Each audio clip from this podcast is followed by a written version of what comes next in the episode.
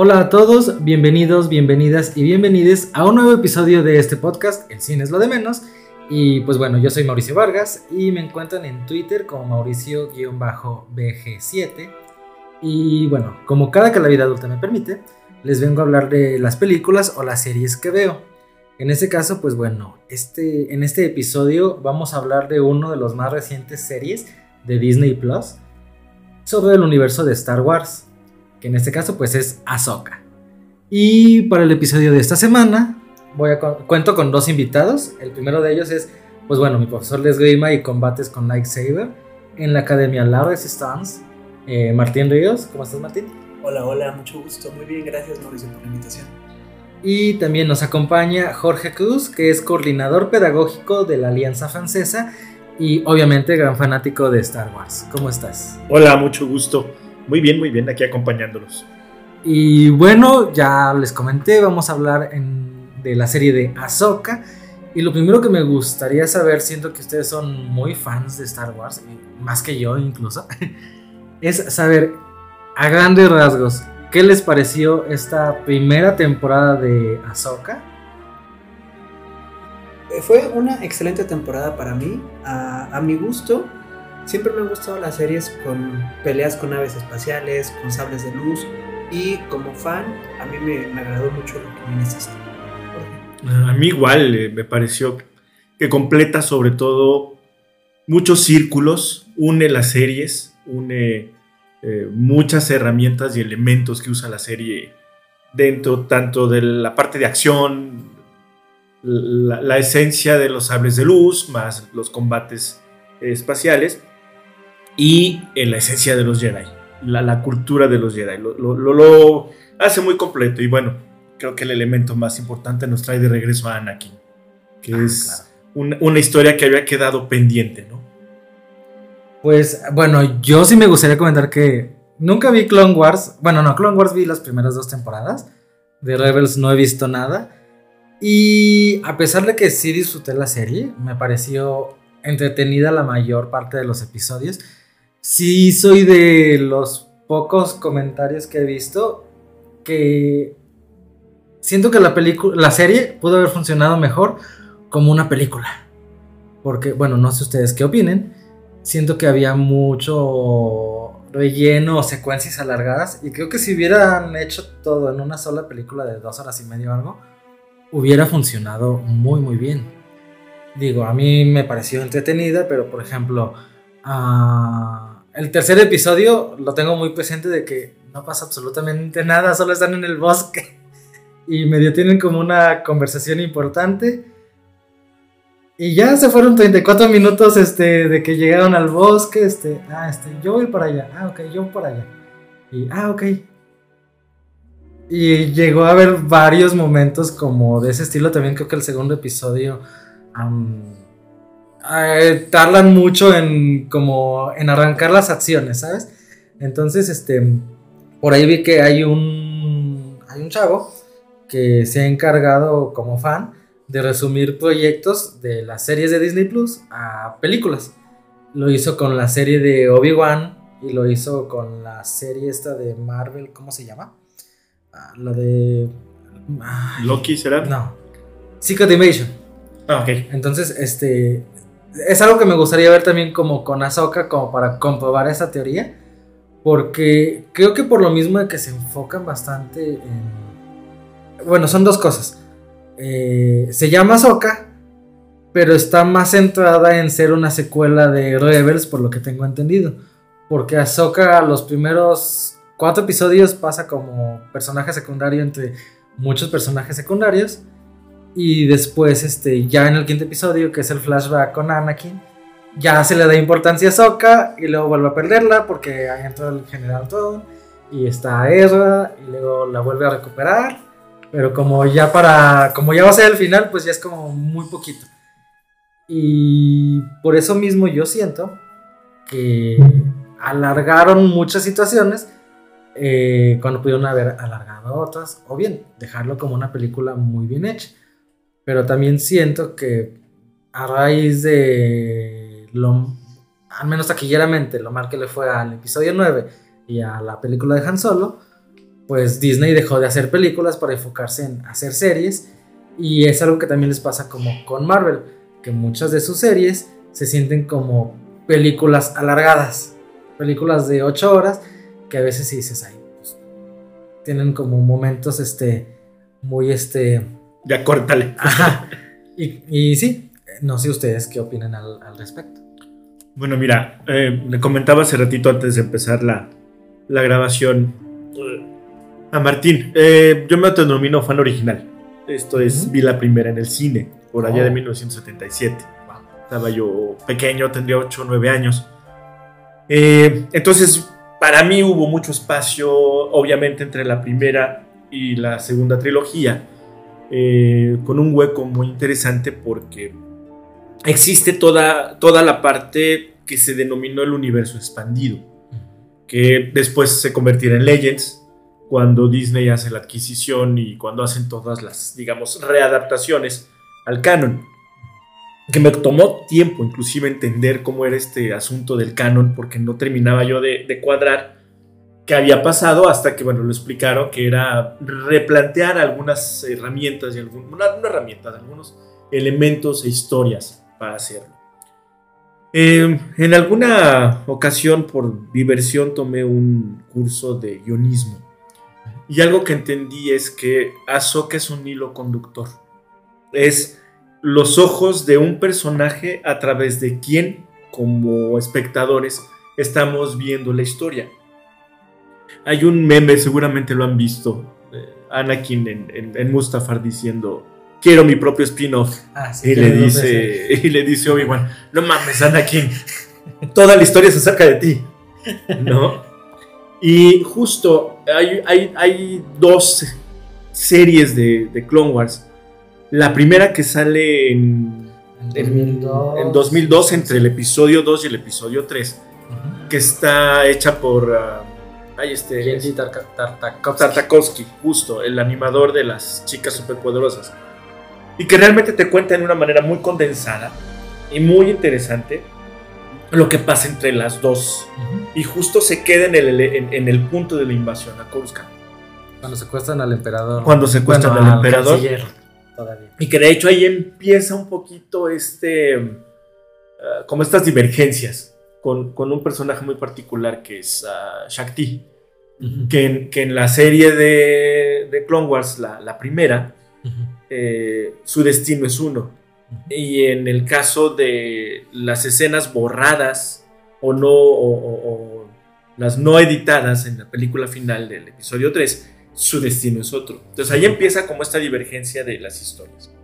Pero te queda más, te, enfoca más hacia ese Anakin impulsivo, hacia ese Anakin eh, muy, muy, muy fuerte y muy eh, poderoso pero hace falta como una especie de eh, razones por las cuales él verdaderamente se va hacia el lado oscuro. Y lo que hace justo la, la- la mancuerna de Filoni con Lucas es a través de Ahsoka, en la nueva serie, empezar a contar esa dualidad entre Anakin, el, el Anakin bueno, pero aparte que está transmitiendo conocimiento, y el Anakin que sufre, el Anakin que empieza a darse cuenta cómo se están dando las cosas y sobre todo totalmente manipulado por este hilo conductor que, que tiene Palpatine, que oscurece aparte a la visión del resto.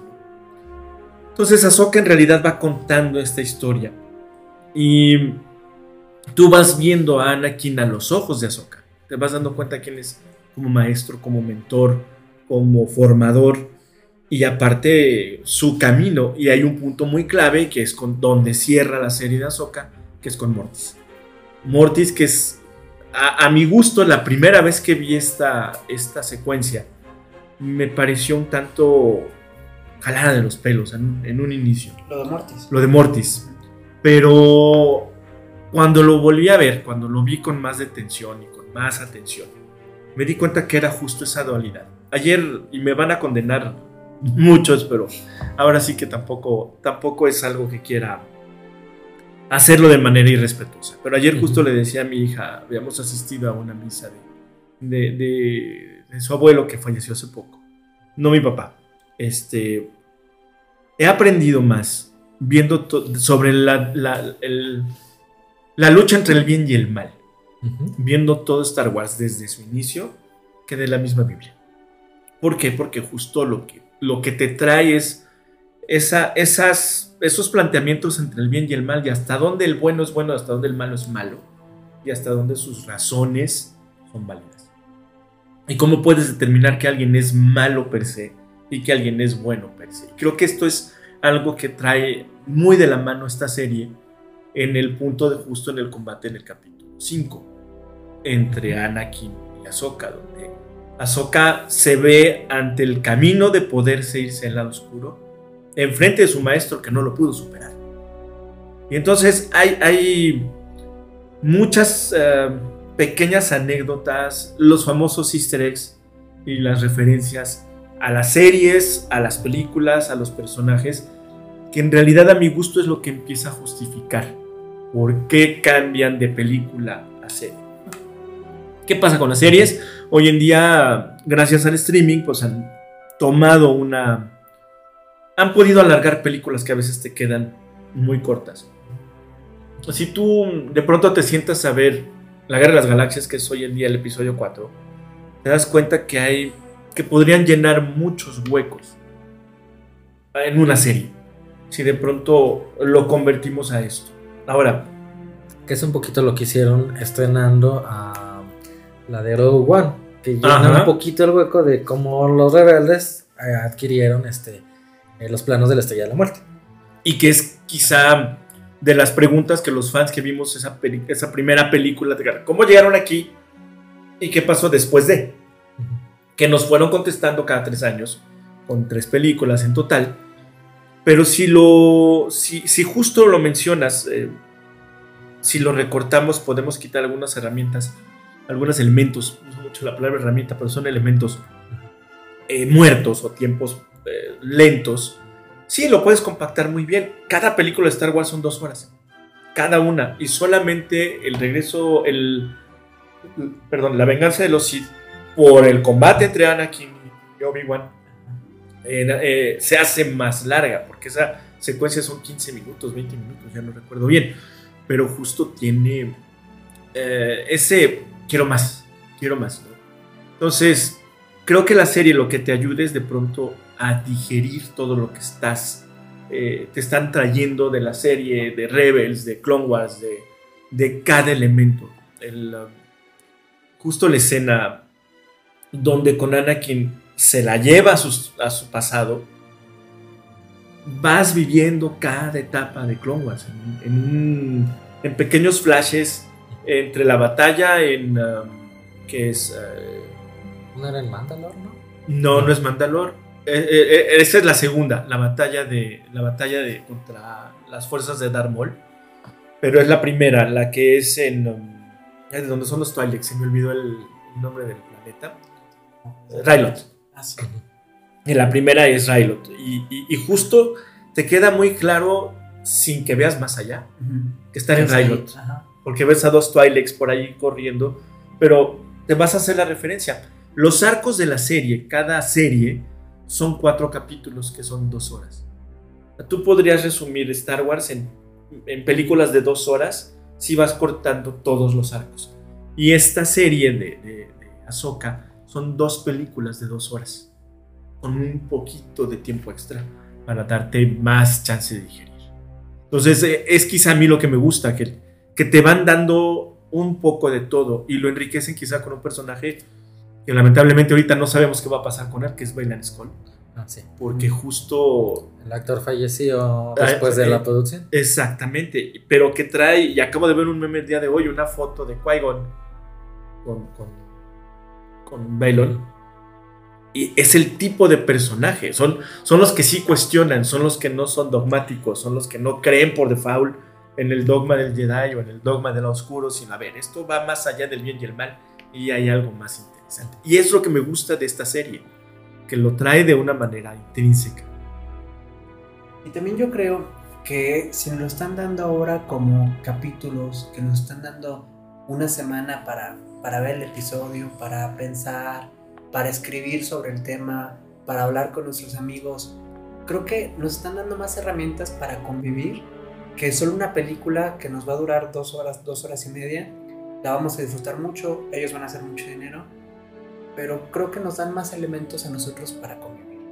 Yo, Sí. yo cada vez que veo a Jorge en, el trabajo, que no todo el tiempo tenemos chance de platicar, pero Ujú. si tenemos unos minutitos para platicar, hablamos de Star Wars.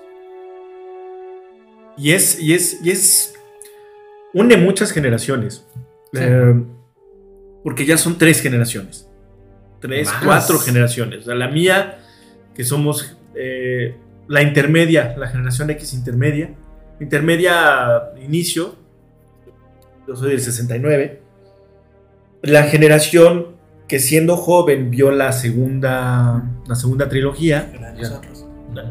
Y luego la generación que creció con, con las series, que les llegó, digamos, como de rebote eh, las, las secuelas, pero que las secuelas cometieron el error, de el error de querer romper de extra con el canon y volver a plantear cosas.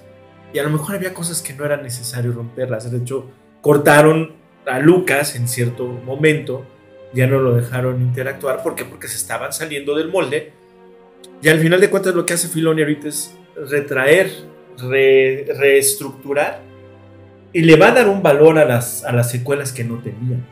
Cosa que, por ejemplo, no, te- no tienes esos huecos tan grandes entre la primera y la segunda trilogía o en los previos a la trilogía de, de Anakin, a la primera, ¿no? Ah, Bueno, a la segunda, que en realidad es la primera, pero ya sabemos, ¿no? Sí, Wibbly Wobbly, Timey Wimey. Sí. sí, no, de hecho, como tal, ahorita lo que mencionas, de que lo que se está haciendo ahorita con el universo de Star Wars en las series es rellenar los huecos eh, argumentales que hay, tal vez ya no de la trilogía de precuelas, porque bien o mal están Clone Wars, está Rebels, pero por ejemplo, eh, mencionas ahorita de las secuelas. Eh, ya desde The Mandalorian, desde la, me parece que desde la segunda y tercera temporada, empiezan a contar cosas que vamos a ver en las secuelas, lo del ejército de clones de, bueno, no ejército, sino los clones de, de Palpatine, para que luego veamos cómo nació este, ¿cómo se llama el raro este grandote? Ah. Ah, se me olvidó su nombre, el malo. Este, Este, el que mata a Kylo Ren. Este, ay, no me acuerdo su nombre, pero él. de los clones. No, de los Stormtroopers. No, no, no, clon de Palpatine, este. Ah, sí, eh, Snoke. Snoke, el líder Snoke. Ajá. También empezamos a ver. eh, De hecho, es uno de los episodios que más me gustó en la tercera temporada de The Mandalorian. Y justo no sale él, que es, te cuentan toda la corrupción de la nueva república. incluso en la serie de Ahsoka lo retoman. Y mm, vaya, están rellenando todo el preludio a la Primera Orden, a Snook, a la caída de, supongo, de Leia, de Luke, este, por qué no vuelve a haber Jedi, por qué es imposible. Y, y me parece muy bien. No, no digo que no lo esté disfrutando, que no esté en contra. Pero eh, creo que por lo mismo de priorizar, yo lo veo desde el punto de vista, mm, no nada más como del punto de vista ah, de fan, sino también como de creador y todo, incluso como de una productora. Siento a veces que se le da más como peso a, ok, queremos levantar un servicio, vamos a dar todo esto y a veces, este, buscando más que haya fanservice a que haya este como algo más como de peso. Eh, a lo que ahorita quería comentar con Ahsoka es de que siento que no se le da tanto peso a Ahsoka por el hecho de que funciona no como serie de Ahsoka, funciona como secuela de Rebels, funciona como eh, un apéndice del Mandaloriano, funciona como una precuela a la película que va a cerrar todo el universo del Mandaloriano, funciona como precuela de de, ah, de las secuelas y a Ahsoka que se supone que es la protagonista hay episodios en los que igual que Boba Fett en su Ajá. serie quedó dejado de lado Ahsoka queda de lado este, en algunos episodios de su propia serie. Este, afortunadamente, este, uno de mis miedos que tenía al empezar la serie fue de, ok, vi Clone Wars este, hasta la segunda temporada, de Rebels no he visto nada, sé quién es Ezra, sé quiénes son este, los compañeros que hace. Eh, llegué a ver la escena en la que Ahsoka se reencuentra con Darth Vader y lucha con él intentando rescatar a Anakin. Y dije, ok, uno de mis miedos es de que eh, haya que hacer tarea para entenderle a esta serie. Afortunadamente no fue el caso, o sea, yo empecé a ver la serie y, y al menos de vista sé quiénes son los personajes y todo y no es como que desde el primer episodio, este, ah, ¿te acuerdas que hicimos esto hace dos lunas? No sé. Es como de, ay, espera, ya me peleé. No pasa eso, afortunadamente. O sea, al principio sí se, sí se centran como en la historia que quieren contar. Y es una historia muy, muy sencilla. Es, ok, tenemos este mapa que nos va a llevar a tal personaje. Este, tenemos que llegar antes que los malos. Que básicamente es la misma trama del episodio 7. Y es una trama tan sencilla que la alargan por seis episodios. Sí, sí, puede, puede, pero... Y, bueno, por ejemplo, eso mismo que lo, ahorita comentabas que son dos películas. Esta podemos decir que es una. Llegar a, donde, a la otra galaxia donde queremos rescatar a Ezra y evitar que regrese el todo. Y la otra es, ok, ya estamos aquí, tenemos que evitar que, o sea, ahora tenemos que cumplir los objetivos que nos pusimos en la primera película. Y estarás de acuerdo en que una de esas películas dura seis episodios y la otra, que es, digamos, la un poquito más interesante, dura dos. Y se nota esa como de, en la segunda película se nota eso de rápido, rápido, rápido, rápido, rápido, rápido. Es que es, si lo ves desde las desde las estructuras de las series y películas de, Lucasfilm, el, patrón se repite. Aquí yo me iría primero a cuál es el objetivo real de, Lucas. Lucas te cuenta una historia y te cuenta la que él te quiso contar. No sería de Filoni como tal, considerando que Lucas, con Star Wars. No, es que. Ah, ok. Si lo, si lo ves desde esta perspectiva, tú ves el intro y siempre verás basado en los caracteres de Lucas, de George Lucas. Y todo el tiempo siguen siendo los personajes que él desarrolló. Pero ¿en dónde, en dónde está el, tema? Recordemos un poco el origen de Lucas, que es un director salido de la escuela californiana, a la misma que pertenecen Francis Ford Coppola, Steven Spielberg, y por ahí se me escapa otro porque son, es, un grupo, es un grupo de directores. Scorsese también. ¿no? Scorsese y cada quien toma una ruta diferente. Y entonces, Lucas toma la ruta del director independiente. De hecho, se sigue considerando cine independiente, aún a pesar de que ahora están bajo el cobijo de, Disney. Pero el trabajo que hace Lucas es cine independiente y justo teniendo en el control. Entonces, a él le cuesta mucho trabajo vender su idea en un momento en el que por la carrera espacial, pues todo todo pinta hacia las estrellas, ¿no?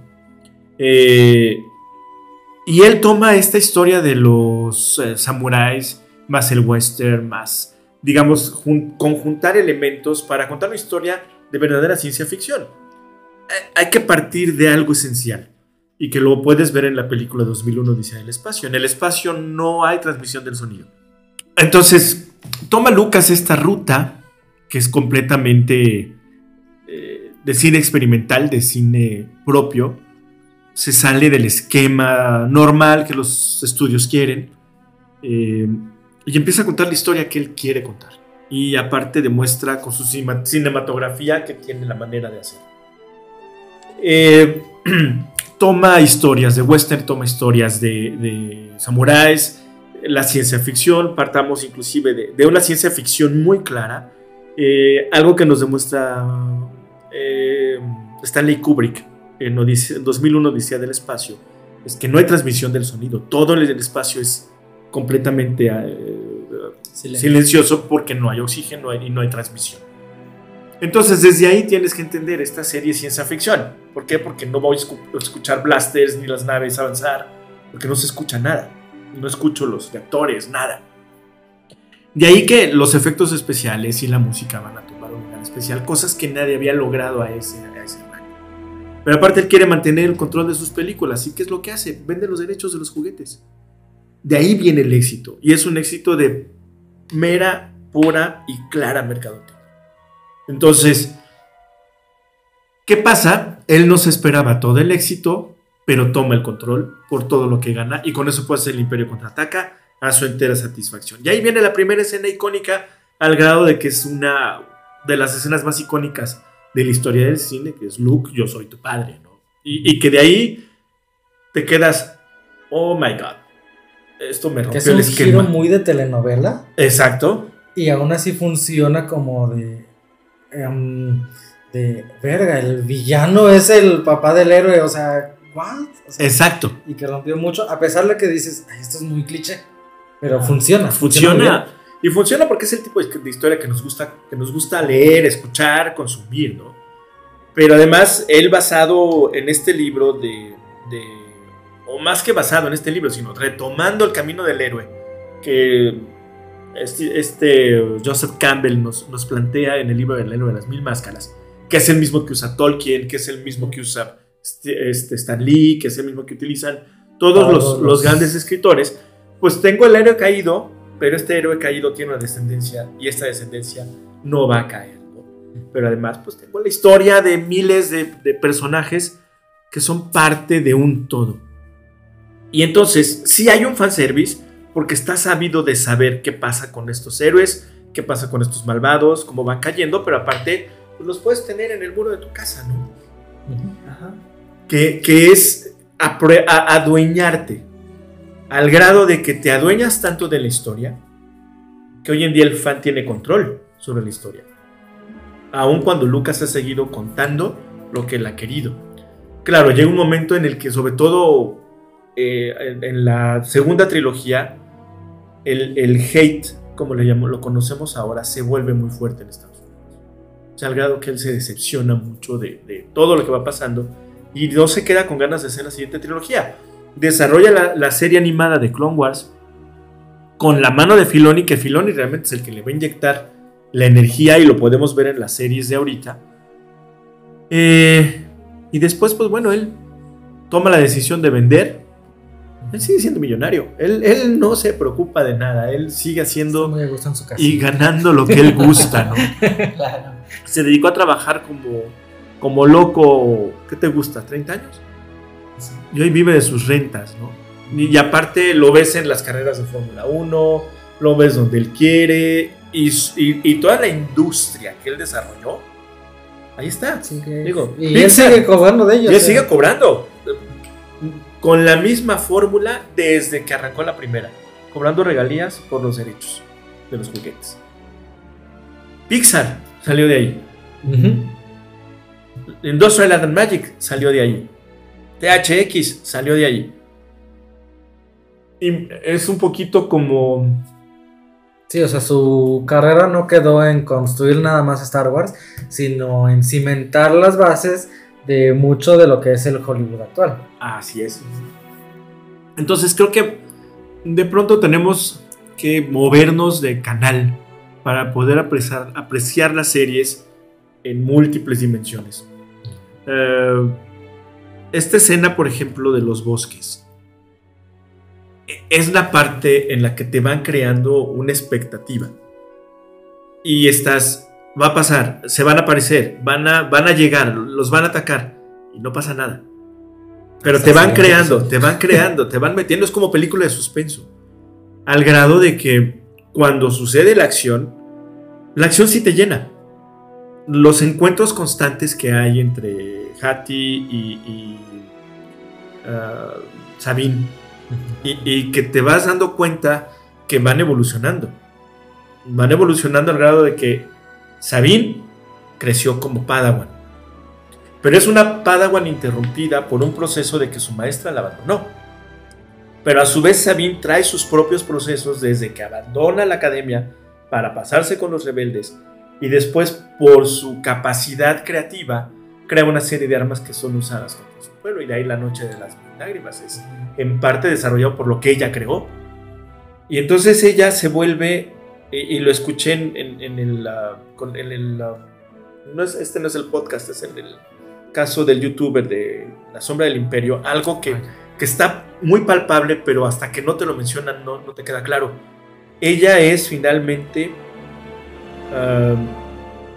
responsable de dos grandes eventos. La caída de Mandalor y el regreso de Tron. Ajá. Ah, sí. Y este regreso de Tron va a conectarse con, la, con los libros de Timothy Son de, de, de, del Imperio. Que ahí tendremos otra historia. Entonces, empiezas a ver el universo de Star Wars, y aunque ya hay una línea de tiempo, ya es completamente esférico. Tienes un montón de historias alternas, pero que todas siguen cayendo al tema de la fuerza y que en el tema de la fuerza el parteaguas de toda la historia sigue siendo Anakin Skywalker y su caída al lado oscuro. No sé si, si, si, ubicas la última escena, él está serio. Sí, está... Y después sonríe. Y a mí me deja muy intrigado. Esa seriedad, ¿por qué? No, no es gratuita, porque en, en el final del regreso del Jedi están sonriendo por default. Eh, que no vi eh, Yoda y en su momento el actor original que había hecho a, Anakin, que es este, se me olvidó ahorita el nombre, que después lo sustituyen con efectos especiales por Anakin. Pero están sonriendo, pero aquí no está sonriendo, está muy serio. Algo, algo le preocupa. Que también está en contrapuesto con el final de ah, Obi-Wan, que también aparece un fantasma de la fuerza, en este caso el de qui que también sale así como de ah, muy sonriente, muy feliz o algo. Y ahora, pues sí, lo mencionas, este, aparece y primero es como intrigado, como de. Como de. Ah, aquí algo anda mal, pero bueno, vamos a saber. Exacto. Ah, y, sabes que están en, en, otro planeta, están en Peridia, que están en el origen, y te dejan un montón de hilos. Hay. hay eso es lo que me gusta de la serie. Eh, para mí, para mí, fan de tantos años, me han traído por todos los años en los que he visto la serie. Desde la película original, la trilogía original, las series que salieron, algunas de ellas bastante chafas, pero en caricatura, este, que están ya todas ahí en Disney, de los Ewoks y el especial de Navidad y todas esas cosas son terribles. No, y ahí no está una que, tengo yo en, en DVD, de los Muppets de Star ah, Wars. No sabía que había. Hay un capítulo de los Muppets del original y salen este, Luke Skywalker, sale R2D2, sale C-Tripio, salen todos. De hecho, originalmente yo cuando era niño pensaba que la, la película esta de Willow formaba parte del universo de Star Wars. y en realidad... Y, no, pero sí es de Lucasfilm. Es de Lucasfilm y por ahí alguna vez se dijo que era en un planeta de por ahí. Dentro de la galaxia. De, la galaxia con, no conocida o conocida. No sé, en realidad nunca vi Willow. Este, pero es, es, es, muy interesante todo lo que nos da esa riqueza que ni siquiera el MCU ha podido dar. ¿Por qué? Porque seguimos teniendo un hilo conductor.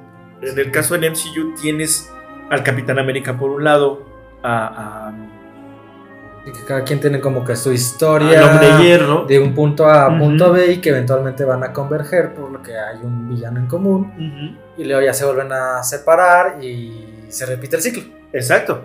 Aquí nada más el hilo conductor quizá en el MCU es eh, no es un hilo conductor, tan largo. Es em, el papá de Tony Stark. Eh, él, es, personaje Sí, él, es el que finalmente te hila todos los personajes terrícolas. ¿Por qué? Porque él es el, que le da la poción o la fórmula al Capitán América. Él es el que desarrolla todas las herramientas, uh, armas, etc. Pero aquí en, aquí en, Star Wars es esos, esa, parte del mentor, el maestro, el alumno, el caído, el, que se cambió de bando. Eh, o sea, hay una gran cantidad de, de historias que puedes ir construyendo, pero que aparte ya no las puedes construir todas sola o solo. Mencionabas algo hace ratito, y creo que es lo que más me gusta de Star Wars, no importa qué generación sea. En el momento en que lo empiezas a ver, estás conectándote con ese universo, pero vas a terminar consumiendo el resto. ¿Por qué? Porque la curiosidad te va a llevar a saber. Bueno, a ver, por ejemplo, tú que no has visto todo Rebels ni Clone Wars, te van a hacer la curiosidad de en algún momento verla. De hecho, cuando salió Rebels, a mí lo que no me gustó fue la música en un inicio. el, el, temita de entrada de Rebels, no, espérame, me estás quitando la fanfarria principal. Pero te van metiendo a la serie, sobre todo al final de la temporada 2, y te empiezan a conectar todo. Y que va más allá de, del lado las naves espaciales, los contenedores, las, las, conspiraciones de los rebeldes, ¿no? Vas empezando a descubrir que hay algo más de fondo. Y empiezas a conectarte de pronto con Clone Wars cuando se encuentran con unos droides por ahí abandonados que no saben que la guerra ya terminó. Ah, a retomar los años 50, los principios de los años 50, donde se llegaron a encontrar soldados japoneses atrincherados que no sabían que la guerra había terminado. Entonces, eh, hay una gran cantidad de, historias humanas involucradas. Eh, lo a través de los extraterrestres te transforma por completo la visión. Pero seguimos viendo historias completamente humanas. Justo ayer, ayer en la mañana, ayer en la, para nosotros la noche del viernes, Hamas atacó Israel. Israel ya se declaró en estado de guerra. Y de pronto empiezas a analizar y es un rollo de religiones, es un rollo de creencias.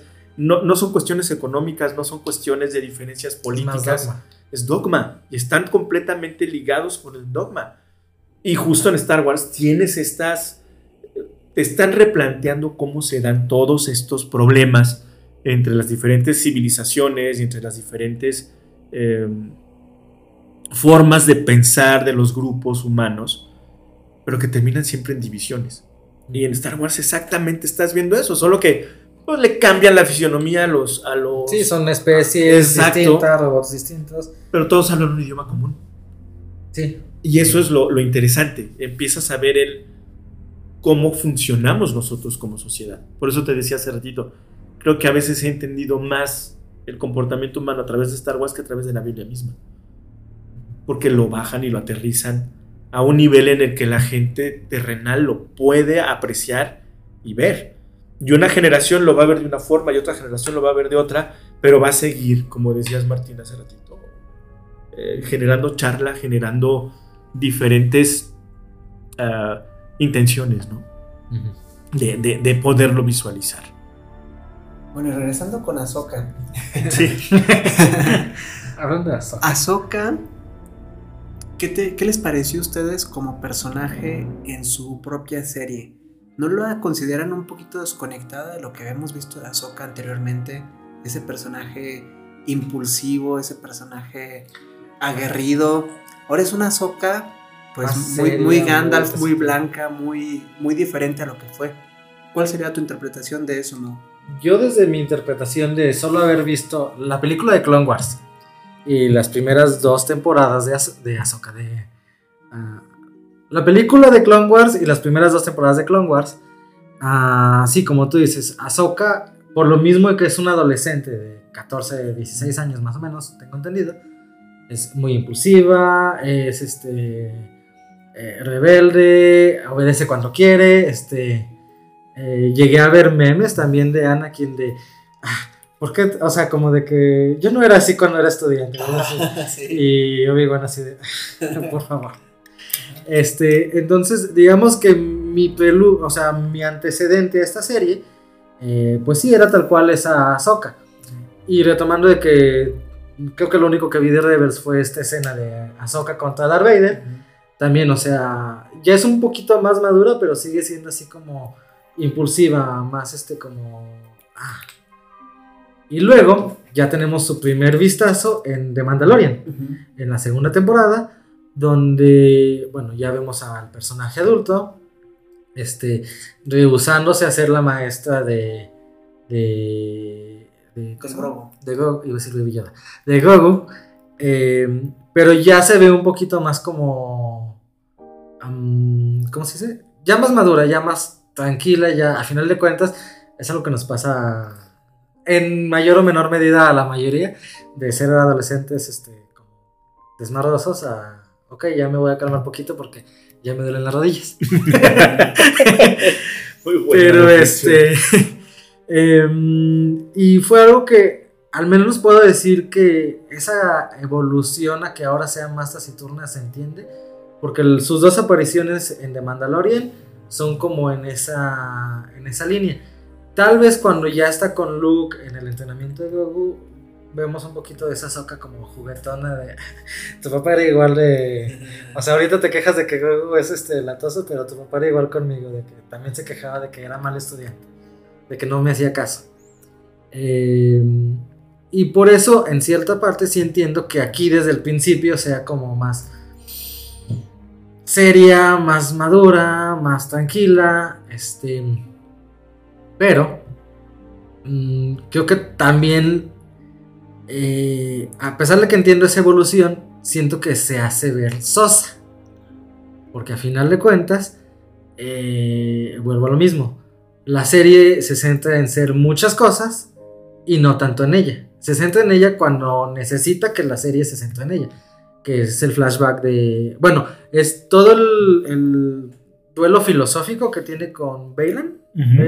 Que es- fue una de mis escenas favoritas en las que él está como enseñando, no está tanto debatiendo con ella, le está enseñando como de que hay más de lo que ella siempre creyó. Y creo que eh, va conectado con su flashback porque se conecta con Luke, digo, con Anakin. Y Anakin también le, le refuerza esa idea de que hay más de lo que has eh, aprendido. Y ya luego se convierte en Ahsoka la Blanca. Pero sigue siendo como un poquito sosa. Porque se sigue centrando en ser muchas cosas y no tanto en, en ella.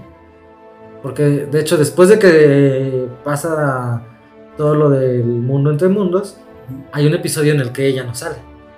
Salvo para cuando decir, ah, ok, ya estamos en las ballenas, vamos a la otra galaxia. Cinco minutos de Ahsoka y, y pasó lo mismo que con Boba Fett en su propia serie. Haría dos microintervenciones. La primera es recordar que Ahsoka no es Jedi porque no terminó su entrenamiento. Abandonó la orden cuando la acusan a ella de un crimen que no cometió y que lo menciona en la serie. Fue el único que se quedó conmigo fue Anakin, pero después Anakin se va. Y Anakin también cometió un crimen. Él sí dejó la orden. Orden. Es- ah, Siempre tendrás eso, ¿eh? Lo de los niños, siempre lo tendrás. Y nos lanzan el- el- el, el, Cada ratito la orden 66. La orden Yo ando a punto de- 66, pero en el- disfruto mucho, debo de admitir. es, es una parte bárbara esa escena. Y alguna vez Lucas dijo, no, ni, y ni siquiera está como se había planteado porque era mucho más cruda.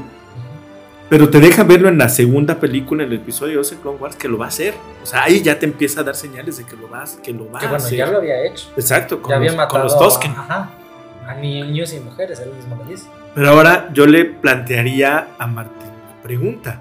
Eh, para el auditorio, comentarle que yo le di clases a Martín hace algunos años, por allá de 2008, cuando estaba en su segundo o tercer semestre de la carrera. ¿Eres el mismo Martín de entonces? No, no. ¿No? Sigo como con una línea todavía de, de esa esencia. Pero ya no eres el mismo impulsivo. No, no, ya. Eres, eres una, una versión completamente madura. Sin embargo, sigues teniendo todas esas herramientas que te llevan hacia donde quieres llegar. Y justo ahí hay una, ahí hay una reflexión muy importante. ¿En qué cambia? ¿Cómo lo podrías tú trasladar? Yo considero que Ahsoka en esta serie, tanto eh, como en el Mandalorian y como, como en su serie de Ahsoka, para mí Ahsoka era e- ese bólido que iba a, a contra los malos, que iba, sí, sí, ahorita con Anakin y yo nos los acabamos y vamos a por ellos. Y ahora Ahsoka, con todo esto de la nueva república, con todos estos cambios de gobierno, con todos esos cambios que, que ella vivió y que ella estuvo siendo parte de la gestión, es una soca muy calmada. Es una soca que siempre se va a pensar todo antes de, de hacer las cosas. No quiso entrenar, entrenar a Grogu, dejó a, a, a esta chica Sabine. ¿Qué sucede al revés? ¿Qué, qué, qué pasa primero? Primero deja a Sabine. Primero después- deja a Sabine, ajá, pero porque de Sabine tiene miedo. De Sabine tiene que miedo. su venganza ajá, la lleve al lado oscuro. Exacto. Si le da más herramientas, se va a convertir. Exacto. Entonces, con Grogu pasa pues lo contrario, ¿no? ¿Qué, ¿Por qué dice que no lo quiere entrenar a él? No recuerdo. No, nada más dice que no lo va a entrenar. No da una explicación. Creo que eso lo dice, yo no estoy... No, sí, no, no ser- lo ahí plantea. va a haber alguien más. Ahora, ahí todavía está Soca la gris y todavía ni siquiera Jedi. Hay una micro comparación entre la, la- el encuentro con Anakin, con el fantasma de Anakin, que la convierte en la Zócala Blanca, Ajá. y el encuentro de Luke en la cueva con Darth Vader. Con Darth Vader. Ajá. Eh, eh, es esa, y que también lo tiene Yoda con, con sí mismo Ujú. cuando visita, no me acuerdo qué es, creo que es Mortis, no me acuerdo dónde va. Y también Kanan cuando se convierte en Jedi fue, fue en un... El Lotal. Ajá, exactamente. Entonces, esos cambios, es- esas cosas, no sé, siento que, que me pusieron a otra soca poniéndome a esta, a esta actriz. Que a lo mejor pudieron haberle dado algunos diálogos o algunas acciones que le hicieran acercarla más a Soca y no ponerla como este otro personaje completamente distinto. Es que no estoy seguro que sea distinto. Es lo que no estoy Ya, totalmente ya, ya. seguro. Mencionaban los entrenamientos que tuvo que hacer Rosario Dawson para poder alcanzar el nivel de- del personaje animado, porque es un personaje muy dinámico. Sí, sí, sí. Y no podían traer a alguien en artes marciales, como fue el caso justo de, de- o de Ming-Na Wen Ujú. con Fennec Shan, Shan, perdón, o de Diana Lee Inosanto, que ella sí es maestra de artes marciales, Sí, sí. ¿no? Y, y que hace el papel de Elena, de, de Elena, de Elizabeth, de, otra vez, de mm, eh, Morgan Nesbitt, estoy mezclando Ah, los nombres, o sea, e- ellas sí son de artes marciales Y se nota en los combates. y se nota en los Que ese combates. es otro punto que quiero tocar, pero bueno. Pero el- el- en el caso de, de Rosario Dawson, por lo que leí sobre el casting, le estudiaron un chorro y ella fue la que realmente. Jalar la esencia del personaje para poder hacer toda la secuencia en live action, que es también un elemento difícil en animación. Puedes lograr que el personaje haga cosas que en live action es más difícil. Creo que en cuanto a los modismos y las actitudes del personaje, por lo que llegué a ver en comparativas, sí estoy completamente de acuerdo. Se nota que ella lo estudió tanto como en sus momentos este como de compañerismo, de estar con otras personas, o sea, de cómo cruza los brazos, de cómo se cómo se posa, incluso en los combates como ese estilo muy fluido con ambas espadas, creo que sí lo clava. Sin embargo, el punto al que creo que se está orientando Martín es más a, a la actuación como tal, no tanto al performance, sino a la actuación, y más que en la actuación, creo que al guion que le dieron, o sea, las líneas que tiene eh, y a cómo está el personaje. Insisto, yo siento que la evolución que tiene está justificada por sus dos apariciones previas en Mandalorian, que ya se ve un poquito de que ya es una mujer más como, por lo mismo que se ausenta, de que se aísla de todos, se vuelve un personaje más taciturno, más este eh, cauto, ya no Más es tan gris. impulsivo, exacto, eh, a veces a eh, parte gris, que fue lo mismo que pasó con Yoda. Yoda, este, mientras estaba en el consejo y todo era Era el muy- líder, era, el cabeza. líder, era el que mandaba, este, eh, y todo. Y ya cuando eh, Luke lo encuentra en Dagobah, ya está un poquito más amargado. Ya ¿A qué Yoda conociste primero? Al de las precuelas.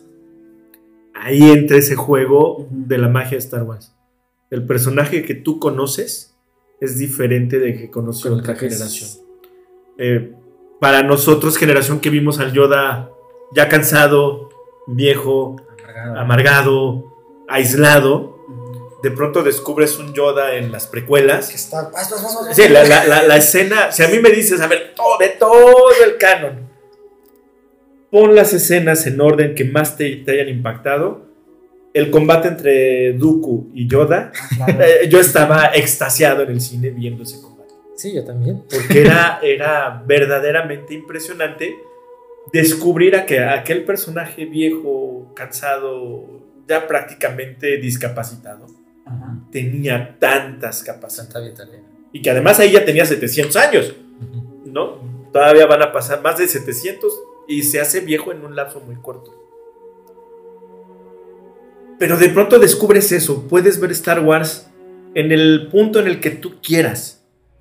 No dudo que haya, que haya fans que se hayan enganchado porque son seguidores de Diego Luna. También. Y entonces, bueno, voy a ver esta serie porque es Diego Luna. Y entonces entra la curiosidad, bueno, a ver qué, qué pasa. ¿Cuál sería el paso, digamos, inmediato? One. Ujú. Ves Rogue One y entonces ves el episodio 4 y todo te encadena. Te cuentan muchas historias a la par, pero hay algunos personajes que tienen derecho de llevar su nombre, como el Mandaloriano, eh, y creo que es parte de lo que se va armando Star Wars. Tienes tantos, tantos personajes que se vuelve un, un universo al final. Sí, o sea, es un universo muy amplio. Pero, por ejemplo, sigue estando mi duda de que eh, por lo mismo que estás ampliando cosas, tienes que estar parchando otras. A final de cuentas, las precuelas nacen de la idea de, ok, todo el mundo ya conoce quién es, todo el mundo está fascinado con Darth Vader, vamos a contarles que cómo fue su origen. Eventualmente a la gente no le gustó el origen de Darth Vader porque, ay, como que se hizo malo nomás porque estaba enamorado. Y luego, ok, vamos a parcharlo, vamos a hacer este Clone Wars para explicar un poquito más de, de esa evolución, de cómo fue desencantándose y cómo fue más fácil caer al lado oscuro. Y ahí digamos que funcionó. Luego tenemos las secuelas, que, ah, ok, vamos a contar qué pasó después del Imperio. Y todos sabemos cómo. Bueno, a mí en lo particular de las secuelas me gusta es el episodio 8. Eh, Igual para mí. Ajá, el 8 porque es el, el episodio funciona. 7 es como de, ok, está Me dieron lo bien, pero mismo. me estás contando lo que ya vi. Ujú. El 8, me cuentas, no estoy diciendo que sea perfecto, pero me estás contando cosas distintas. Sí. Me estás proponiendo nuevas líneas argumentativas. Que algunas pueden funcionar, algunas no. Pero me gusta que me esté retando de la misma forma que Lucas con las precuelas. No me contó lo mismo que ya había visto. No, no, me no. contó el contexto sociopolítico De cómo por llegamos a la primera ajá, cómo llegamos a trilogía. la primera trilogía, exacto. Y aquí me estás contando lo mismo otra vez. Y en el episodio nuevo volvieron a Es hacer lo de, mismo del regreso vamos a- del Jedi. Y ahora todos, le digo yo a mi esposa, es como el chavo del 8. Uno se iba a Acapulco y todos van a Acapulco. Sí. Ento- acá- de hecho, con Ahsoka funciona igual. Uno se va a Peridia y todos van a Peridia. Y de hecho, eh, por eso comentaba lo de que empiezas algo y luego lo terminas parchando. Porque el gran éxito de, de Mandalorian, con su primera temporada, es que no tenías que haber visto absolutamente nada de Star Wars No. para entenderla y disfrutarla. Es un personaje que está cumpliendo misiones cada episodio y eventualmente esto lo va a llevar a algún lado al final de la temporada.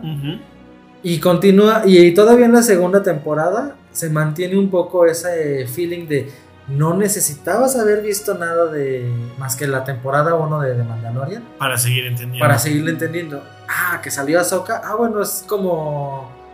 Eh, sí, fanservice y que funciona ahí porque tampoco necesitabas haber visto nada de Ahsoka.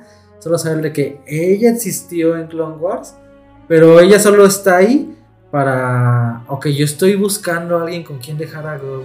Estoy buscando un Jedi. Ujú. Tú eres la primera que aparece, tú me puedes ayudar. Quédate con él. Quédate con él. No pudiste, ¿por qué? Porque tu destino es seguir con el niño tú y el niño están enlazados. Y eso se ve reflejado en la tercera temporada de, de The Mandalorian, en la que ya esa conexión que habían forjado, este Mando y Grogu, pues se refuerza en que ahora Grogu es su aprendiz. Que Grogu sigue estando como en ese conflicto de o soy mandaloriano o soy... O soy Jedi, ¿no?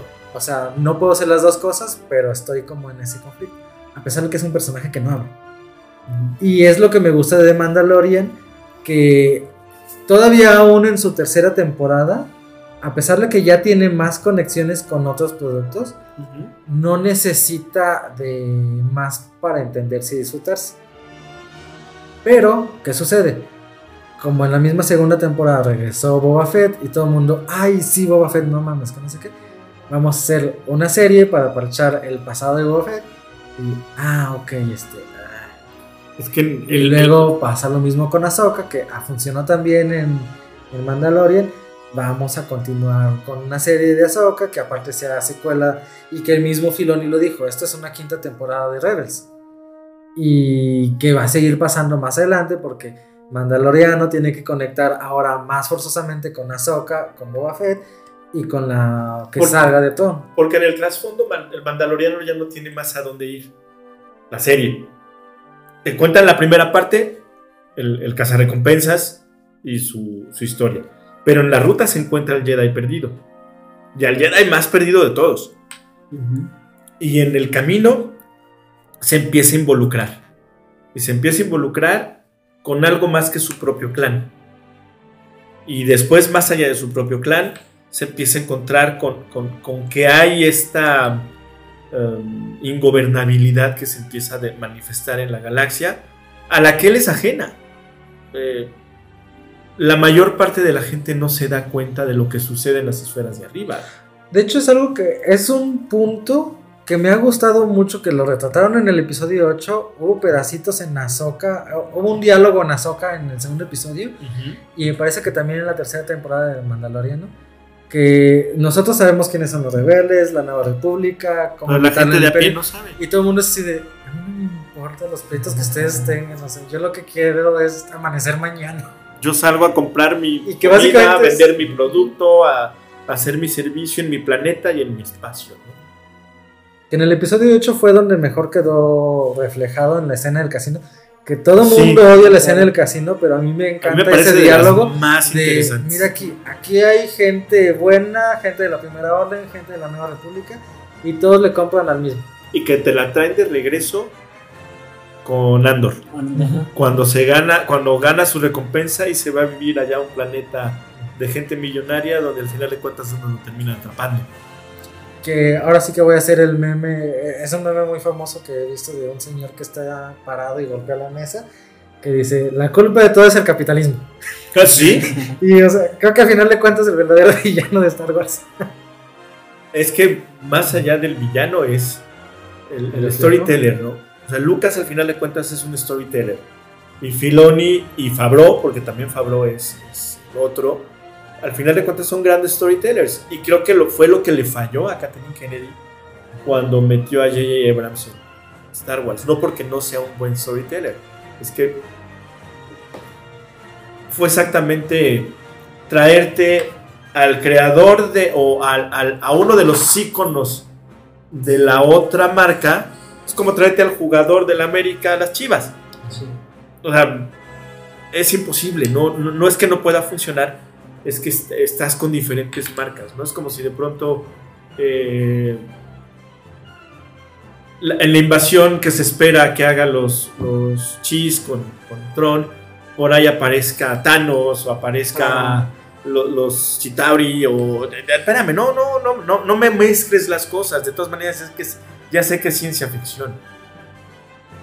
Ya sé que es otro, que es otra herramienta, ¿no? Entonces, yo creo que, que dimensionar todo lo que Star Wars trae, que es al tiempo que es una historia lineal, es una historia completamente volumétrica, todo va enlazado y conectado entre sí, a pesar que es una galaxia muy, muy lejana, en un tiempo muy lejano. Y bueno, otro de los puntitos que me encantaron de Ahsoka fue precisamente ese. Todos estábamos en una galaxia muy muy lejana pensando que eran muchas galaxias y, y resulta que no, sigue siendo solo una galaxia. Porque de ahí se fue a una otra galaxia que no conocían. ¿Por qué? Porque a pesar de que viajan a través del hiperespacio y todo, o sea, todo sigue quedando en una galaxia. Central. Ajá. Y ahí hay un personaje que se habla poco, pero es importante, que es Mon Mothma. Ah, sí, sí, Porque que Mon está Mothma es, como... es un conector entre todo y que su lugar en las dos siguientes temporadas de Andor y Ahsoka Va a tomar mucha relevancia. Sí, sobre todo para esto que comenta, bueno, que comentaba Disney, que al final de cuentas todo va a terminar en una película, que pues ya ahorita ya es más que obvio que va a ser como algo similar a las a Heredero del Imperio, por lo que tengo entendido. Ya no por nada, igual que sucede en Marvel, ya nos presentaron a un villano central a, a vencer. En este caso es el almirante. Sí, no. ¿Sí es almirante? No, Thor. Tron es almirante. Sí, Gran- el gran el gran almirante Thrawn, Thrawn. Ajá. Este. Ya tenemos un villano a vencer, que fue algo que, que no tuvieron las secuelas, que nos lo intentaron presentar y luego quedó en nada. Y cuando pudieron haber convertido a, a Kylo Ren en el gran villano a vencer y que hubiera funcionado mucho mejor, ver esa evolución en tres películas, eh, no vamos a regresar a Palpatine. Bueno, no, aquí ya tenemos como en Marvel, o bueno, no como en Marvel, sino como en la trilogía original, un villano a vencer. Un propósito Alguien- ajá, exacto, un propósito común. Que también, como en el episodio 5 y como en el episodio 3, sabemos que hasta cierto punto, aunque lo venzan, va a terminar mal. ¿Por qué? Porque de alguna forma tiene que nacer la primera orden Ujú. de alguna forma tienen que justificar lo que va a suceder en, en, en las secuelas. Tenemos un amplio margen para contar todo eso. Y bueno, creo que es algo que están haciendo las series. Y insisto, yo estoy disfrutando mucho con las series de Star Wars que he visto. Creo que lo único que no he visto es Andor. Y porque, pues sí, cuando, la cuando se estrenó me dormí en el primer episodio y de ahí Es muy lento. Batallé muchísimo con el primer episodio y lo pausé. Obi-Wan creo que es una de las pocas en las que yo estoy más así como de... Esto se ve mal, esto no me gusta, ¿por qué están tomando de- este tipo de decisiones? Era como más, este como de... Y los únicos momentos que disfrutaba era cuando salía Darth Vader y Anakin. Y fíjate que a mí me gustó mucho Obi-Wan porque justo es la conexión entre el Obi-Wan que conocí Y el Obi-Wan. y el Obi-Wan de la, de, la guerra de los clones y que entonces ves por qué le pasó lo que le pasó. Y, y si lo analizas, todas Sí. las pérdidas que él tiene, nadie tiene más pérdidas que él. Él pierde a todos, absolutamente a todos. Y él por seguir el camino del deber ser, pierde hasta su propio amor Su identidad. y su identidad y sin embargo se mantiene en esa línea. Hay, hay algo, Andor, eh, para quienes no hayan visto Andor, eh, es muy importante comprender que están contando la historia de la gente de aquí. Justo esos que A los que nadie. a los que de pronto pueden decir yo no me involucro y terminan involucrándose porque no les queda de otra. Y toda esa gente que dice, no, yo no quiero participar en esto, pero Pero a te come o te, o te involucras o te come. Pero si es una serie lenta. Sin embargo, es una serie que te conecta con, con justo lo que sucede después de la Orden 66 y hacia el, el- el- El episodio el 4. episodio 4, hacia una nueva esperanza, eh, entre la gente de a pie. Porque no son generales, no son héroes, es de pronto gente a pie que se tiene que convertir en, en otra cosa porque no les queda una opción más. Y esa chispa de la revolución, esa chispa de la resistencia se ve mucho ahí en Andor. Sí, Que es una gran esencia de Star Wars al final. Y bueno, hablando ahorita un poquito más superficial y antes de que nos coma el tiempo, las cosas que no nos gustaron de Ahsoka. Y a- al menos las que yo podría decir, dejando de lado esa parte de que es una película alargada y que se pudo haber sintetizado más y mejor, al menos en el aspecto técnico, sí siento que hay algunos momentos, no muchos, en los que se nota el pantallazo verde. Creo que es en el segundo episodio donde más lo noté cuando quieren irse en una nave y se encuentran a Vela y todo. Ahí fue donde más lo noté. Pero algo que no me gustó tanto y que sí llegué a ver como comentarios en Twitter es la cuestión de las coreografías de pelea y sobre todo en el último episodio. Y sobre todo con los zombies. Con los clon, bueno, con los Stormtrooper zombies donde sí, honestamente, fue una escena. Yo antes de ver cualquier comentario y todo, viendo el episodio, sí dije. Y más todavía teniendo el contexto de que no mucho, pero sí ya sé pelear con espadas gracias a Martín. este, dije, Dios, esto está tan mal coreografiado, o sea, están quietos y, y moviendo de izquierda a derecha la espada y yo así de... Y luego ya tenemos el combate con... no me acuerdo cómo se llama la señora esta Sí, Morgan Esbeth. con Morgan Esbeth y dije, ah, ok, ahí sí ya noté ese cambio, pero yo no sabía que porque ella era este, Ella es maestra de maestra de artes marciales. Y se nota mucho la diferencia entre ese combate, el anterior con los clones, bueno, con los Stormtroopers, y todavía el anterior con Anakin y con de Ahsoka con Balin.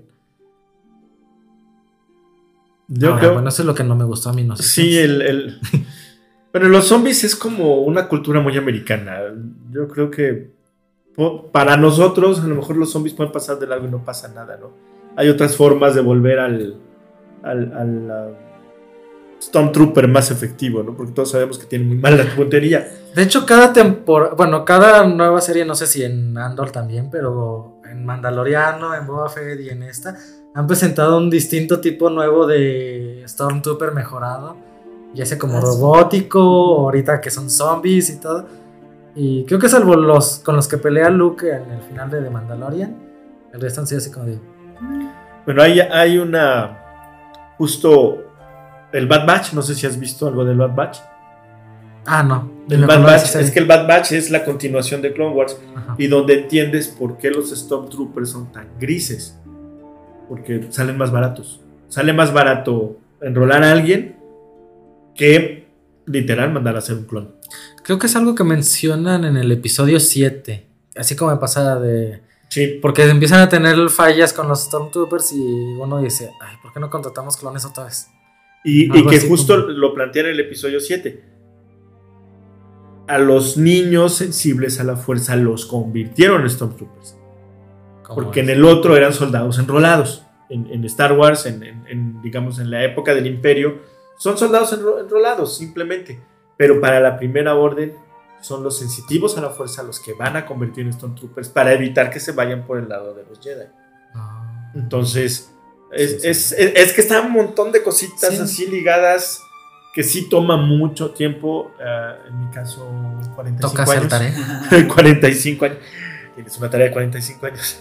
Y yo No. te quiero hacer un comentario y una pregunta. De las cosas que no me gustó de, de, de Ahsoka fue por qué tuvieron que capacitar a, a esta chica Sabine como una Jedi. Ella originalmente en ningún momento vemos que es sensible a la fuerza, primer Ujú. punto. Entonces, ¿por qué insistir, insistir, insistir en que, que sea sensible y que en Ahsoka logre hacer cosas como hacer un salto de, de fuerza? Bueno, Eso fue algo que te- yo sí... Fue Hay- como un error argumental, no sé. No, no, no, no, no. De hecho, está muy argumentado. Primero, hay que conocer la historia del sable negro, que es justo el que, el que sale en el Mandaloriano. El sable negro es creado mm, cientos de años atrás por un Mandalori- Mandalorian Jedi, que es de la casa Bisla. Es el primer Jedi Mandaloriano que existe. Y te cuentan la historia de este Jedi en- entre Clone Wars, entre Resist, no, en Resistance, bueno, no sé, Resistance es la única que no he visto. Eh, Ay, no sé. Rebels y en Mandaloriano. Sabine, en realidad, si lo, si lo empiezas a estructurar mentalmente, la siguiente elegida es Sabine. Porque ella une los dos, los Mandalorians y los Jedi son enemigos a muerte durante todo el tiempo de la Nueva República. Pero no para eso también tenemos a Grogu, Eh, sí, que es contemporáneo ahorita. sí, pero él está en formación. Sabine, ella lo que les platicaba, trae dos desgracias. La caída de, de, de Mandalor. Mandalor y, la, y el regreso de, de Thrawn en su espalda. La pérdida de su familia. Pero menciona Kanan Jarrus, todos somos sensibles a la fuerza. Todos la tenemos ello, pero para, para poderlo desarrollar y por eso a los niños, a los younglings, a los padawans, a los iniciados los toman desde muy chiquitos para poderles abrir su mente y que sean eh, verdaderamente sensibles a la fuerza, ¿no? Tenemos al, al personaje de, de, de Rogue One, de la fuerza, yo soy uno con la fuerza, la fuerza es uno conmigo, él no, él es un seguramente padawan sobreviviente de la Orden 66 y que nunca terminó su entrenamiento, pero queda, queda mucho esta parte de que todos tenemos al final de cuentas esa fe y todos la podemos desarrollar si la entrenamos y la practicamos. Pero además ella trae el tema de que, el- entre comillas, como sucede con, con Arturo y Excalibur. El sable negro, Es el Sabine para- lo puede manejar sin problema. Y Bo-Katan no se lo gana en combate. Sabine se lo entrega. El, el sable negro con el que Eso Darth pasa en las Maul series, ¿verdad? se termina. Mándeme. Eso pasa en las series. Eso ¿verdad? pasa en las Ah, series. pasa en. Spoilers.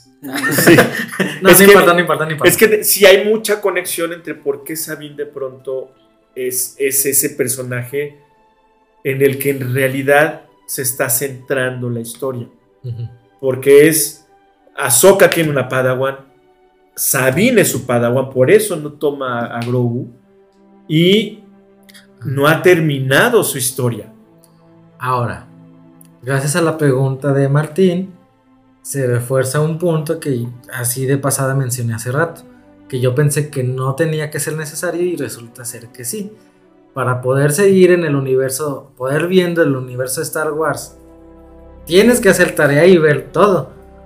Sí, pero. No es tanto como en Marvel que puedes ver ahorita Doctor Strange Multiverse of Madness y, Y, y y no pasa nada, agarras la onda. Aquí puede, en mi caso, mira, honestamente, la cuestión de Sabine sí me pareció como chistoso. Dije, bueno, a final de cuentas Star Wars y nos manejamos mucho por este, de la nada ya aprendimos, este, ya somos bien chingones. Luke en un episodio no sabía nada, el siguiente ya es maestro de la fuerza, Ujú. bien fregón. Y en este caso yo lo tomé desde ese punto de vista. Porque si te digo, lo de las dos películas, seis, seis episodios, siete de Sabine no pudiendo controlar la fuerza, no conectándose, no nada. Y ya en el siguiente, ya en el último episodio de la nada, bueno, no de la nada, con un poco de esfuerzo, aunque ya pude sacar el, ya pude atraer el sable de luz con la fuerza. Y digo, ah, ok, ahí está muy bien porque dices, ok, ya viste que antes batalló y ahorita con esfuerzo y todo lo logró. Y porque la situación lo requería y se refuerza lo que Ahsoka le había comentado episodios antes de, de cómo hacer esa conexión con la fuerza. Sí. Pero luego eso se rompe dos minutos después cuando, ah, sí, tenemos que llegar del punto A, de aquí de donde estamos a la nave, que ya está súper lejos y no alcanzamos y tú aviéntate, ahorita yo uso la fuerza y, y ya bien maestro de la fuerza. Pero ¿qué le faltaba a Sabine? Confianza. ¿no? ¿Y quién le da la confianza? Su maestra. Al momento en el que eh, Ahsoka le dice Padawan y que la misma Sabine le dice a Ahsoka, ya estoy lista. Ahí entra la conexión correcta. Las dos están listas para cada una poder hacer su binomio, su sinergia, mientras no existía. ¿Por qué? Porque a Sabine, lo mismo que pasa con Anakin, que quien lo detecta eso es Qui-Gon, pero Qui-Gon se muere y entonces lo toma Obi-Wan, eh, pasa con Sabine. A Sabine quienes la, quienes la perciben y la descubren son Kanan y Ezra. Pero se queda sin los dos. ¿Quién queda ahí para tomarla? Ahsoka. Pero la misma Ahsoka no había terminado su entrenamiento Y no está listo. y no está lista. Entonces ahí es el... Y bueno, supongo que va en la misma línea que Sabine, pero otro personaje que me causa ese conflicto, que me gusta visualmente cómo está ahí y la onda que tiene con... Ay, se me olvida su nombre, con... ¿Kaylan? ¿Baylan? Con él. Es su aprendiz, de la cual no me acuerdo su nombre, de, de que ella solo está ahí. Está ahí para ser la matona, para hacer este, ok, hay que encargarnos de estos, encárgate de ellos, y ahora ve y encárgate de ellos, y una frase de enseñanza por aquí, una por allá, y de repente ya esté tu cargo de esto. Bye. Y se desaparece Bailan. Bailan me gusta su arco porque desde el principio él va por un objetivo que tiene muy en claro de seguir siendo, o sea, seguir conociendo más de la fuerza y todo, como sabe que eh, el encargo que le están pidiendo este, lo va a llevar a eso, lo acepta. Y ya estando ahí se desatiende completamente el asunto, porque a él no le interesa todo, no le interesan los Jedi, no le interesa la... No, a él le interesa más conocimiento de la fuerza. Y ahí me gusta porque está muy bien organizado. Pero con su aprendiz pasa completamente lo contrario y aún peor que con Sabine, desde mi punto de vista. Porque ella solo está ahí para cumplir las órdenes de su maestro y, y ya. No tiene diálogos, no hay como, no ves alguna especie de conflicto, no nada. ¿A quién se te figura? De pronto. Si lo observas con cierto detenimiento, hay una similitud entre Shin Hati y Kylo Ren en un inicio. Kylo Ren es impulsivo, él nada más, él nada más quiere este, hacer ser el máximo, etcétera, y trae el peso de ser el nieto de Darth Vader. Pero en el trasfondo no tiene ningún propósito, está siguiendo a un maestro nada más por seguir a un maestro. Bailan se da cuenta que Shin Hati no va a seguir todos sus pasos, no termina de entender el propósito que él tiene. Ella está, el poder, el poder, el poder, y por eso le dice, vete a seguir tu poder. Yo tengo que irme hacia, lo, hacia mi ruta.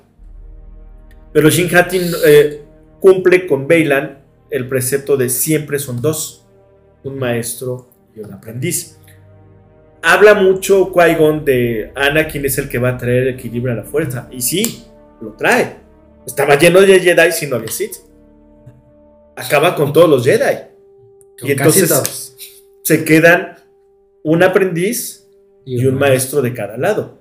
Yoda con Obi-Wan, Palpatine con Anakin. Y los Jedi supervivientes que andan por ahí escondidos. Y del otro lado a los inquisidores.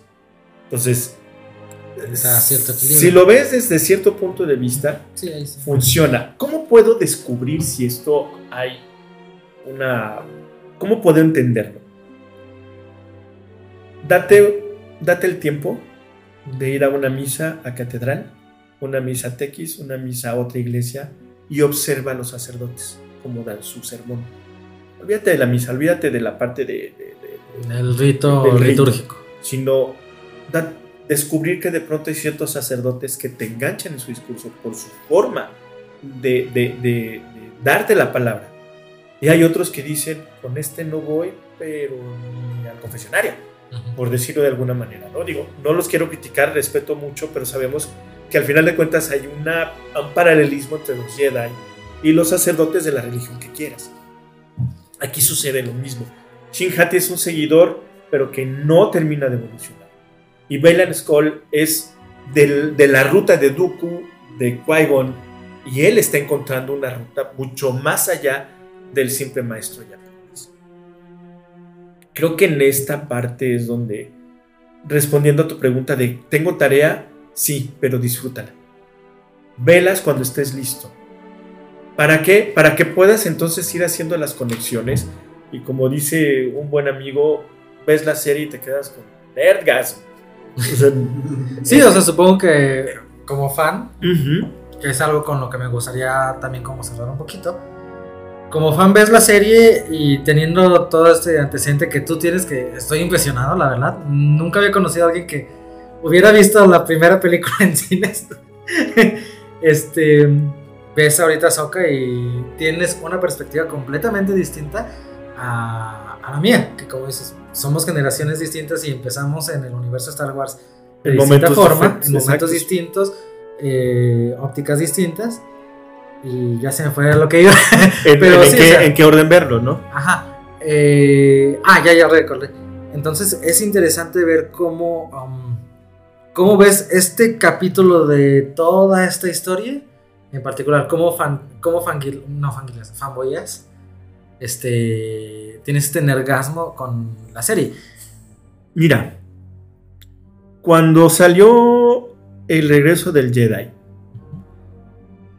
me pasé muchos años sin saber nada de Star Wars. No, llegaban aquí a México los libros.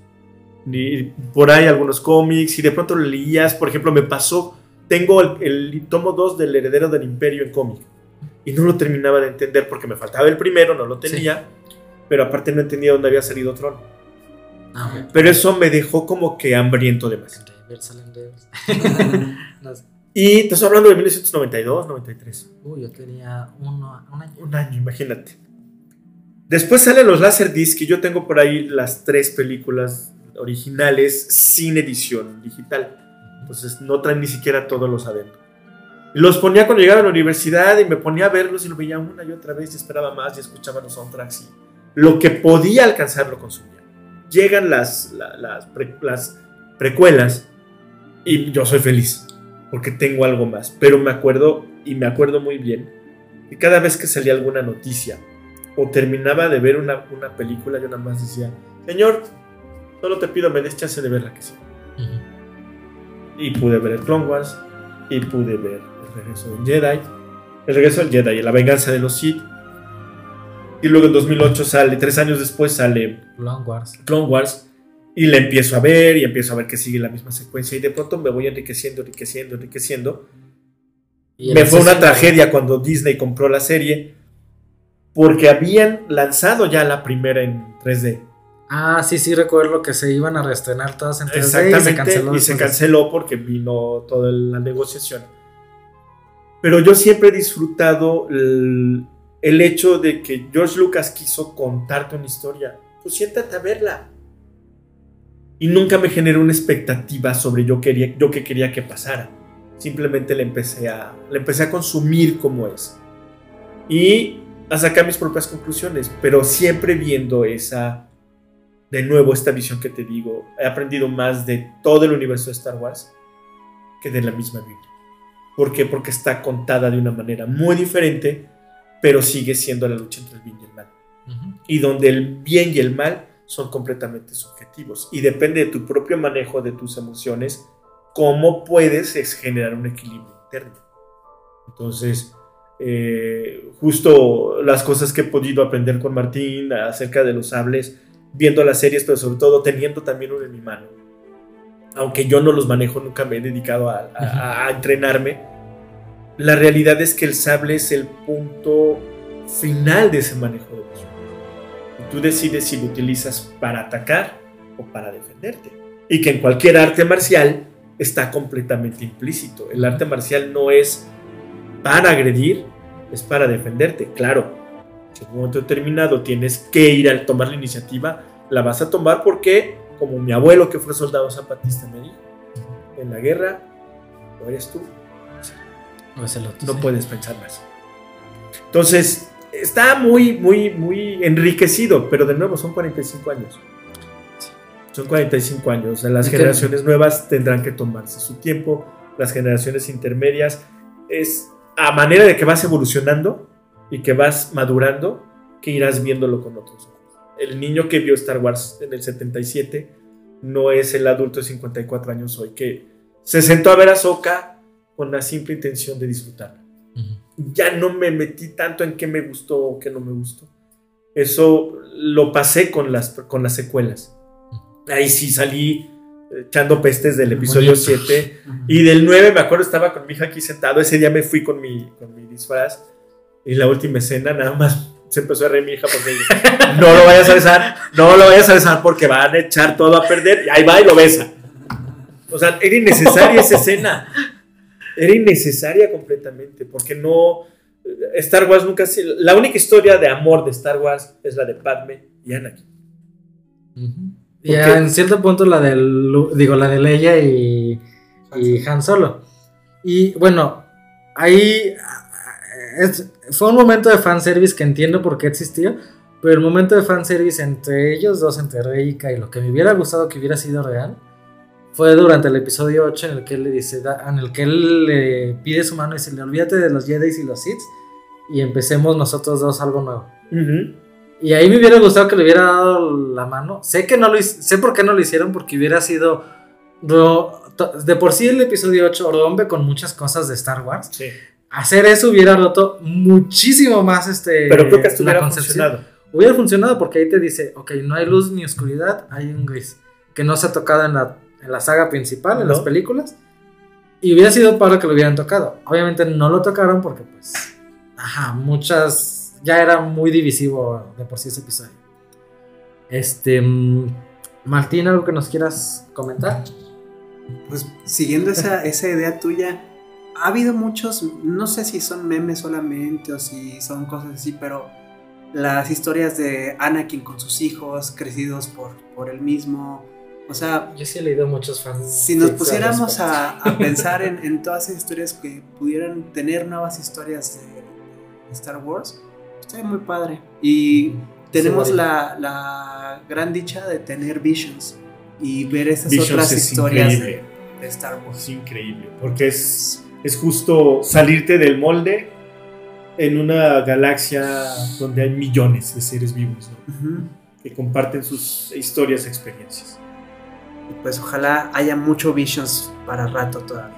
Se ganó un premio y por, por- para mí que uno del, del capítulo que se está ganando premios va a estar por ahí en los Oscars. Sí, seguro que sí. Bueno, ¿alguna última palabra que deseen añadir al respecto? Pues yo solamente que disfruten Star Wars como lo que es. Una novela de una familia de otra galaxia. Una Porque- telenovela de una familia disfuncional. Exactamente, o sea, es eso. La familia Skywalker y toda la gente ligada a la familia Skywalker, ¿no? Sí, al final de cuentas, sí. Es- Todavía es- hasta el es eso. episodio 9 siguen causando problemas. Exacto, y lo mencionabas hace ratito, está la historia de amor de Han Solo y de, de Leia, pero no es la historia central, la historia central es entre Luke y Vader, que es el producto Del del amor entre- pasional entre Padme y, y, y Anakin. Sí soy de esas personas que, y porque lo he visto en memes y en publicaciones y todo, de que siempre que veo el episodio 3, eh, todavía hasta la fecha lo vuelvo a ver, y siempre está así como la pequeña esperanza de que ahora sí sea distinto, ahora sí no, no pase lo que pase. Disfruto mucho la Orden 66 y cada versión nueva que nos dan. De hecho, hace poco que estrenó una serie para niños en Disney Junior de jóvenes aprendices, este, me da mucha risa pensar que esa serie va a terminar con esos aprendices. este, Pero bueno, la serie nueva que viene Skeleton Crew también está es- interesante porque está ligada a Ahsoka eh, y son niños. O sea, por fin van a contar una historia de Padawans, pero huyendo. O sea, No, no, no, no, no infantil, de- eh, Sí, no, no. sino a los Sí, niños. decían que de referencia usaban a los Goonies, algo así, para la construcción de esa. Llegué a leer en su momento. Y creo que el, el- que sea Jude Law el, el maestro, me, gusta la propuesta. Tiene- sí, tiene su encanto. Y sí, bueno, o sea, yo crecí con Star Wars. Y no nada más con Star Wars, o sea, yo soy de la generación que creció con... Que al mismo tiempo pudo tener en cines este, muchas franquicias de principios de los 2000 que pegaron y después se desvirtuaron. Que son Star Wars, El Señor de los Anillos, Harry Potter, Piratas del Caribe. Sí, es la época de las grandes franquicias. Ajá. Y todas basadas en, en- en la historia del héroe de los mil máscaras. Sí. Sí, tal cual, o sea, es la historia. De hecho, es algo que mm, se menciona mucho con Star Wars, que lo dijo George Lucas, de que Star Wars a final de cuentas es una rima. Es una rima, todo Ajá. rima. Y todo está rimando. Entonces, obviamente ha- habrá rimas mejores que otras. Este, y era lo que decía, o sea, las franquicias con las que yo crecí volvieron a rimar 10, 15 años después, ya no con la misma sintonía. O sea, la saga de Animales Fantásticos, la saga de Hobbit, eh, lo que han hecho con, bueno, en ese entonces Spider-Man y los X-Men que apenas empezaron. Ahorita ya es todo un universo cinematográfico. Pero a final de cuentas, pues bueno, sigue siendo una saga con la que crecí. No de la misma forma que tú. Este, te digo, sigo estando impresionada de eso. Pero, vaya, igual creo que el consejo sigue siendo el mismo, seguir disfrutando. Pero yo también, desde el otro punto de vista, también siendo un poquito críticos. O sea, no nada más disfrutar por disfrutar, porque a final de cuentas es perfectible y sigo como en esa idea de que por querer expandirlo todo, terminas parchando todo. Entonces, pero bueno, también siento que es parte de lo natural, o sea, es parte de la naturaleza misma de estos proyectos, de que no todo puede ser perfecto. Yo creo que hay mucho de lo que mencionas y los parches, a mí la pregunta que me va a quedar es, ¿y las, las secuelas las van, a, las van a canonizar o las van a mandar a Legends? No Porque creo la- que las descanonicen, porque sería, sería, es que sería tener una empresa diciendo, la cagamos. Y solo ha sucedido muy pocas veces. Y bueno, al menos en Hollywood no recuerdo. Poderoso, Bueno, no, sí. Poderoso Caballeros Don Dinero. Sí, no, o sea, te dicen, no recuerdo algún momento en el que digan, ah, estas secuelas no eran canon, estas ahora sí. Y se me viene a la mente Halloween, Ajá. Este, So ahorita con la nueva película. Eventualmente va a pasar con Game of Thrones. Y Batman. O sea, ¿cuántas No, veces? pero Batman es distinto porque son de inicios. Bueno, yo lo considero como. Justo es eso. ¿Por qué no reiniciar? Si lo hiciste una vez, al final de cuentas existía, la- eh, es- existía completamente la historia de Mara Jade por Luke Skywalker, que era la continuación perfecta. Y la hicieron a un lado. Bueno, es que también entendiendo que. Y está ese- con el heredero del imperio, ¿eh? Entendiendo, bueno, supongo que entendiendo que para el momento en que hicieron las secuelas, Mark Hamill ya no estaba como en la edad de. No, Y, y bueno, también. no, pero sí podías trasladarlo a la edad que tienen y contar la historia de los tres hijos originales. Y entonces, que era uno bueno, uno malo y, el- y- y uno intermedio. Y eran los hijos de Leia y Han. Y seguían siendo los nietos de Vader. Siguen siendo los problemas de la familia Skywalker. Ah, Seguían siendo los primeros Skywalker. Pero bueno, todo se puede. ok, pues sí, para terminar, yo considero que todo el mundo debería seguir viendo Star Wars y que deberían de empezar también a crear sus historias de sus fanfictions Totalmente. Star Wars. Sí, yo también. Yo, que sí- yo soy de la que generación que ha crecido con fanfics. Es que de hecho, desde que salió Star Wars, porque el Ah, universo sí, de expandido son fanfics. Entonces, ha sido eso. Es tan amplio el mundo de, de- de Star Wars que puedes crear la historia que tú quieras en el planeta que tú quieras Ujú. y cruzarlo en algún punto. Al final de cuentas, todo lo que estamos viendo ahorita son fanfics canonizados. Así Todos. Porque no los escribió Luca. Exactamente. Ujú. Pero que Lucas dijo, pues hazlo, nada más me pagas una parte y ya. Tú, mira, mientras eh, eh, siga habiendo chequecito fin de mes, este, tú dale. Haz lo que tú quieras. Pues bueno, muchas gracias por esta, eh, por aceptarme la invitación, por esta plática tan nutrida. Este, tú, tengo un poquito más de contexto, no nada más de Ahsoka, sino del universo Star Wars en general. Eh, muchas gracias y también gracias a ti, Martín, Nada, por, Mauricio, invitar aquí a Jorge. Y pues bueno, este, díganos, este, nos, háblanos un poquito de la Resistance, dónde podemos este, encontrarte en redes sociales. Sí, claro, síganme. eh, tenemos YouTube, TikTok, Instagram, Facebook. Búsquenos como resistance.slp. Tenemos clases de sables de luz aquí en San Luis Potosí todos los sábados y domingos. Sábados de 3 a 5 y domingos de 11 a 1. También tenemos clases de esgrima antigua de domingo de 1 a 3.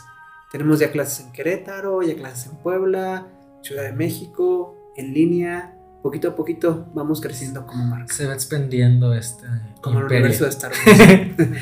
el universo expandido de la Resistance. Así es. Pues igual, mm, si pueden, únanse a la, a la Resistance porque es, es justo vivir esta parte tangible a través de, de- de una nueva espada, pero que las espadas son parte de nuestra historia. Pero además es como lo hemos estado haciendo vivir Star Wars en muchas dimensiones. Hoy estamos en un podcast, mañana es un libro, eh, otro día es un entrenamiento, pero vives esta parte del sentirte vivo. Vivir Star Wars más allá de lo que te da una productora. Exacto. Pues bueno, muchas gracias. Este, les recuerdo, yo soy Mauricio Vargas. Me encuentran en Twitter como Mauricio-VG7. Y no olviden suscribirse a este podcast, eh, donde sea que lo escuchen, ya sea Apple Podcast o Spotify. Y bueno, pues muchas gracias. Nos vemos en un siguiente episodio.